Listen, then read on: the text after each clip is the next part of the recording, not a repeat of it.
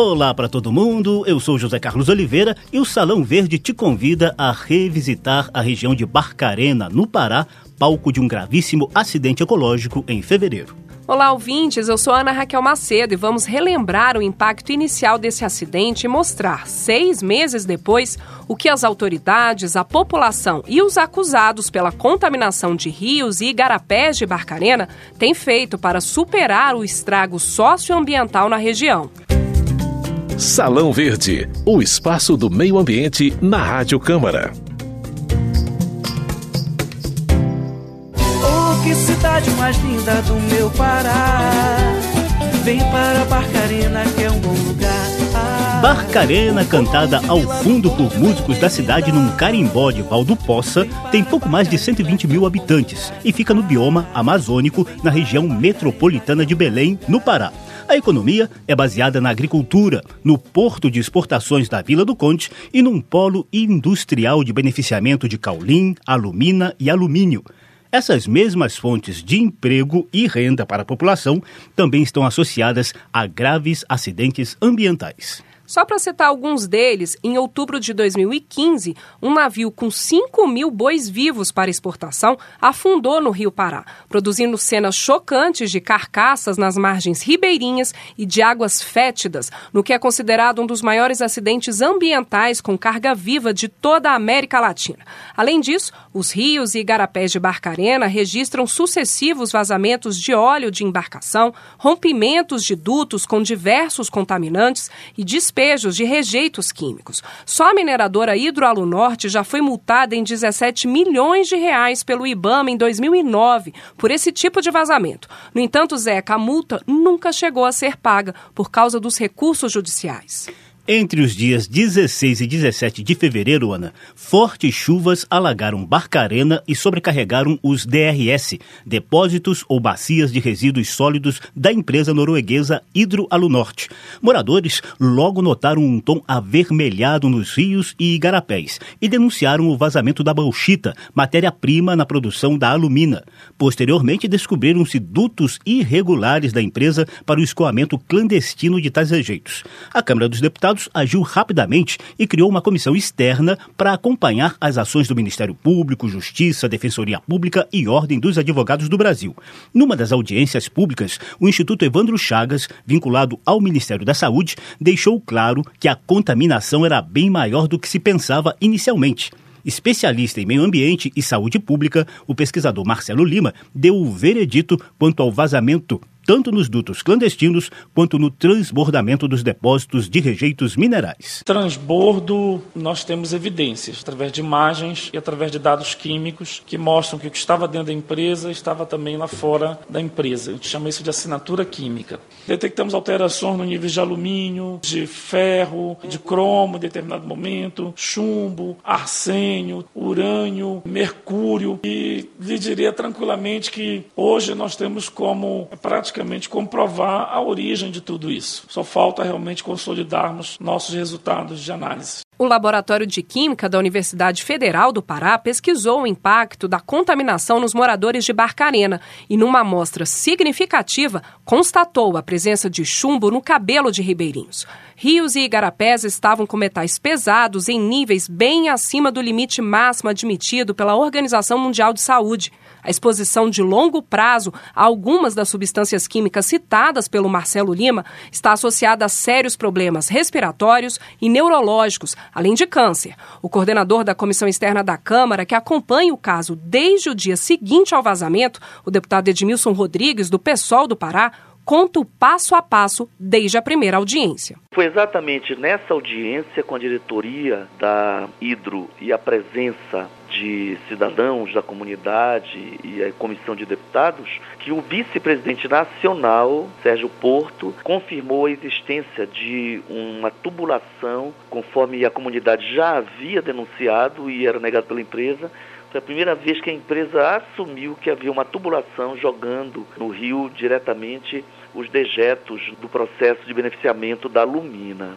Posteriormente, nós descobrimos mais dois sistemas de engenharia, um de concreto que tinha duas comportas, portanto havia um controle num sistema complexo de engenharia da remessa ou não dos dejetos, então foi uma obra de engenharia bem planejada e, portanto, intencional, o investimento da empresa para poluir de forma clandestina a natureza e destruir a qualidade ambiental e a saúde da população. Né? Depois descobriu-se um terceiro duto. A Hidroalunorte sempre negou e resistiu às denúncias. Além de garantir que segue os padrões definidos no licenciamento ambiental, a empresa argumenta que a responsabilidade por eventuais contaminações deve levar em consideração a precária infraestrutura socioambiental no entorno do polo industrial de Barcarena.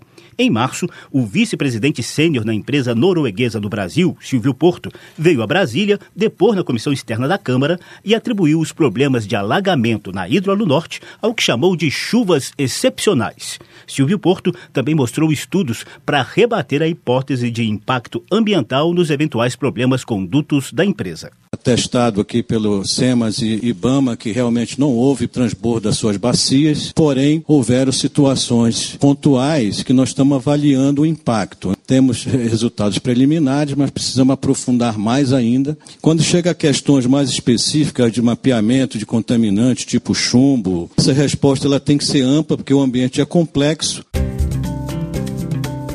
Até aqui, o Salão Verde relembrou um pouco das polêmicas em torno da contaminação de rios e igarapés de Barcarena, no Pará. A partir de agora, a gente atualiza a investigação e traz a situação enfrentada pela população de Barcarena hoje, no dia a dia. Tudo isso tem sérios reflexos sociais, sanitários, ambientais, econômicos e judiciais. Para começar, o Salão Verde avalia o vazamento de contaminantes em Barcarena do ponto de vista social, humanitário. O Zeca conversou com Bosco Oliveira, diretor do Cainquiama, a Associação dos Caboclos, Indígenas e Quilombolas da Amazônia, responsável pelas primeiras denúncias do acidente ambiental em Barcarena e autora de três ações judiciais contra a empresa Hidroalunorte. O é que a empresa fez para melhorar? Até agora nada, né, amigo? Porque a população está se desgraçando cada vez mais. O que vocês avaliam em termos de atuação aí do Ministério Público e também da Justiça? Essas medidas tomadas até agora serviram para pelo menos conter os riscos para a população? Bom, eu acredito que pela questão da justiça, o trabalho que foi colocado, as ações pela Caiquiama, ainda está em análise, né, pela questão da justiça. Ainda não existe nenhuma decisão no sentido dos processos no nome da Caiquiama, né? E em relação à questão do Ministério Público, os promotores, procuradores da República estão acompanhando, mas até hoje o Ministério Público não entrou com nenhuma ação criminal em cima das pessoas que cometeram crime ambiental. Ou seja, em cima do secretário que liberou a licença, em cima dos próprios diretores da Hidro. Falta com que o Ministério Público dê essa resposta para a população aqui é, coisas concretas agora. Ou seja, tem laudo, tem comprovação agora dos próprios secretários, esse tubo clandestino. Então, é isso que a gente está querendo uma resposta do Ministério Público. Queria que você detalhasse um pouquinho quais são as ações específicas que a Caiquiama entrou na Justiça. A primeira ação foi na nona vara federal, na capital de Belém, sobre a bacia do RS2 construída em cima de uma área de reserva ecológica. A segunda ação foi na quinta vara do Estado, pedindo para que a Justiça determine a Hidro pagar a questão do, da população em geral fazer os exames dessa contaminação no corpo do ser humano, do povo de Barcarena. E a terceira ação foi de Paragominas, sobre a questão desse minério, né, dessa bauxita que vem através de pasta, né, através de duto, e contaminando não só Barcarena, mas a gente acredita outros municípios. E outras ações que vai vir ainda que o advogado está preparando aí. Por iniciativa do Ministério Público e decisão da Justiça do Pará, 50% das atividades da Hidroalu Norte estão paralisadas desde fevereiro. Os promotores e procuradores avaliam que há indícios para responsabilização criminal de representantes da empresa na Lei de Crimes Ambientais. O procurador da República no Pará, o Biratan Caseta, explicou por que as ações criminais seguem um ritmo um pouco mais lento. Nesta questão dos crimes, nós temos alguns que são mais simples, mas o principal dado que nos falta, tanto para a área criminal quanto para a área civil, é a identificação do tamanho do dano. Nós sabemos que é um dano, mas o que nós não temos é o que isso produziu de permanente. Por exemplo, qual é a situação de solo dessas comunidades? Nós estamos já com um foco criminal, identificando quem foi o responsável por cada tipo de orientação, por cada tipo de ordem, especialmente a questão do dano é importante para dimensionar o tamanho da pena. Procurador acrescentou que a região de Barcarena tem um histórico de desprezo por questões socioambientais e garantiu que a população será ouvida no novo termo de ajustamento de conduta que o Ministério Público pretende negociar com a Hidroalunorte. O Salão Verde também ouviu a empresa acusada, que mantém o discurso de que não houve transbordamento em seus depósitos de rejeitos minerais. O diretor industrial da Hidroalunorte, Robson Holanda, também rebateu a crítica de falta de apoio à população. Primeiramente, é importante reforçar que não houve qualquer vazamento ou transbordo de nossas bacias e depósitos de resíduos sólidos, como já comprovado nas vistorias e atestado por diversas autoridades ambientais, Defesa Civil, Corpo de Bombeiro e IBAMA. Desde as chuvas extremas em fevereiro, a empresa tem ajudado em caráter humanitário cerca de 2 mil famílias de comunidades próximas à refinaria, com suporte à saúde e acesso à água limpa. Já foram distribuídos mais de 4 milhões de litros de água e realizados mais de 2 mil atendimentos médicos e odontológicos. Estamos trabalhando também no longo prazo, apoiando o desenvolvimento sustentável e o fortalecimento das instituições por meio da iniciativa Barcarena Sustentável, que representa um investimento de 100 milhões em ações sociais e em projetos de parceria com comunidades, universidades, autoridades, sindicatos e outras organizações relevantes. A empresa está também investindo em diversos projetos para tornar suas operações ainda mais robustas e seguras. Estamos investindo cerca de 200 milhões somente no sistema de tratamento de efluentes, aumentando a capacidade de processamento em 50% e a capacidade de armazenamento em 150%. Integrante da Comissão Externa da Câmara sobre Barcarena, a deputada Elcione Barbalho, do MDB do Pará, também acusou a Hidroalunorte de tentativa de intimidação ao trabalho dos parlamentares.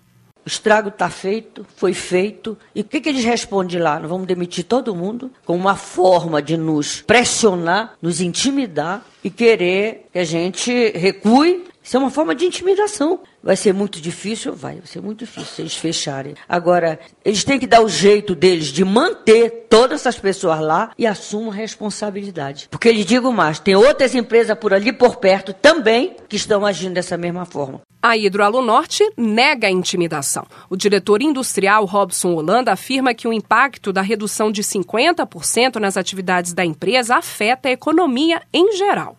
Desde o início, o nosso esforço tem sido na preservação dos empregos. Toda a cadeia produtiva ela vem sendo impactada pelo embargo parcial na produção, como, por exemplo, as indústrias de cabos, embalagens e construção civil.